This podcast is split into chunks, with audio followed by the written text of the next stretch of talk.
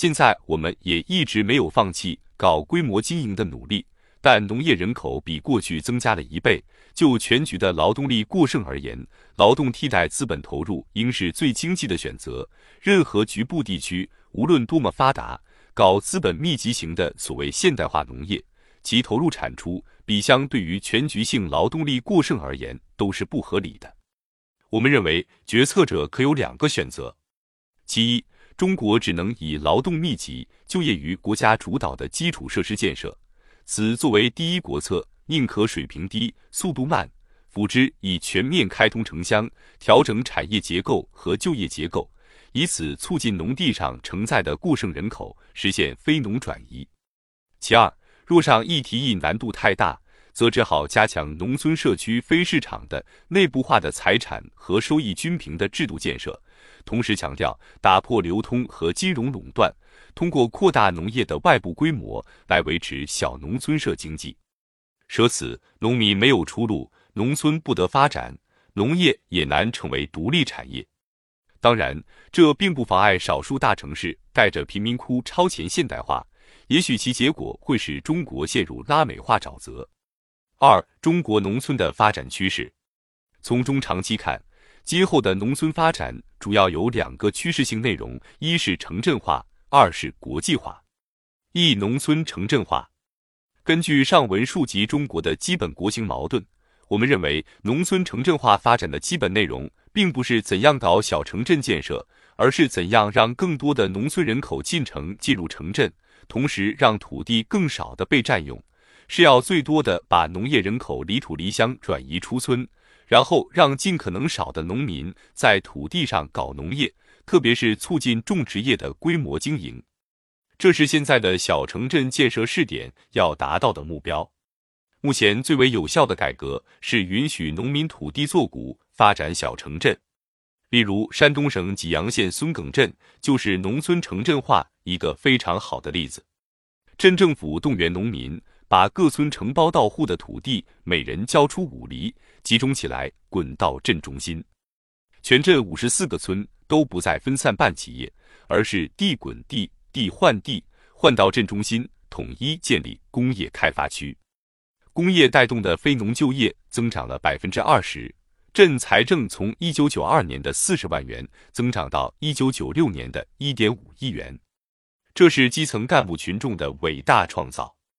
可惜很多人对此不理解。套用现代经济学的概念来评价，这种政府主导的传统农区城镇化、工业化，其制度变迁成本趋零，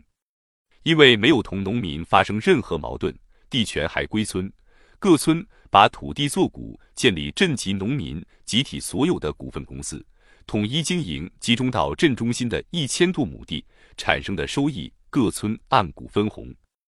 安徽省涡阳县也是试验区，也有相同的做法。各村集地滚地，人均集出两厘地，不花钱就促进了工业化、城镇化。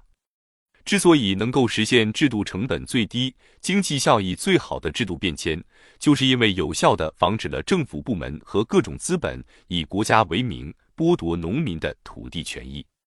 城镇化还有另外一个重要内容。就是一定要成规模的人口，才能带动成规模的消费，才能发展第三产业。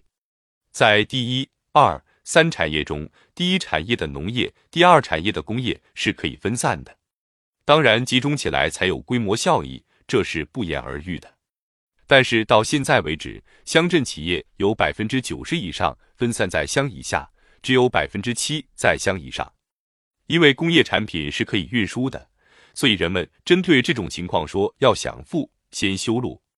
然而，第三产业的服务业是不能分散的。剧院、宾馆、饭店没有人口规模，就没有消费规模。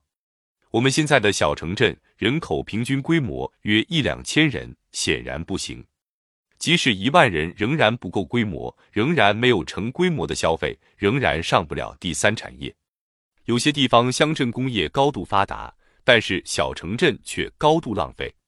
搞了现代化的公路、宾馆、现代化的学校、敬老院，就是没人消费，农民还是都分散住在各村，于是就村村通电话、通柏油路，家家盖别墅，买汽车。考虑上文所述基本矛盾，中国能那样做吗？结果正是因为大量分散安排福利，造成了劳动力成本上升，乡镇企业不得已向资本密集化发展，然后就负债率过高，一般在百分之七十以上，有的甚至高达百分之八十，最后承受不起了，迫使有些地方不得不彻底改制。比如广东省的顺德，只能把大部分原来集体所有的乡镇企业搞股份化改造。搞小城镇建设试验，需要在改革区划的前提下加强规划。如果一个县有二十个乡镇都搞小城镇建设，那么即使全县所有的村都取消，农业人口都进城，也不够规模。一个县的平均规模按五十万人口来算，充其量只能搞三至五个中心镇，每个中心镇聚集的人口规模至少应该在五万以上，否则没有第三产业。不要鼓励镇镇开花，就像我们不鼓励村村点火、户户冒烟的乡镇企业一样。在这方面，山东省的基层干部群众创造的经验非常有价值。淄博市的淄川区和博山区大规模的动迁人口，已经积累了非常重要的操作经验。他们主要是利用政府和乡村组织的政治权威和行政能力。给予输入地的村优惠政策，让那些资源过于短缺的山区人口搬到城镇来。这种跨行政区域、跨社区的优化要素，是对小农村设置度的最大突破。有必要认真提炼经验，在全国推广。博山区成十万地调动人口，将其集中到城郊和中心镇，给的优惠政策仍然是土地，就是把宅基地指标集中放到输入地的村。让城郊的农民新村建设按城市的标准建楼房，节约土地，但却没有现在城市房地产开发面临的一系列收费太多和中间盘剥的问题。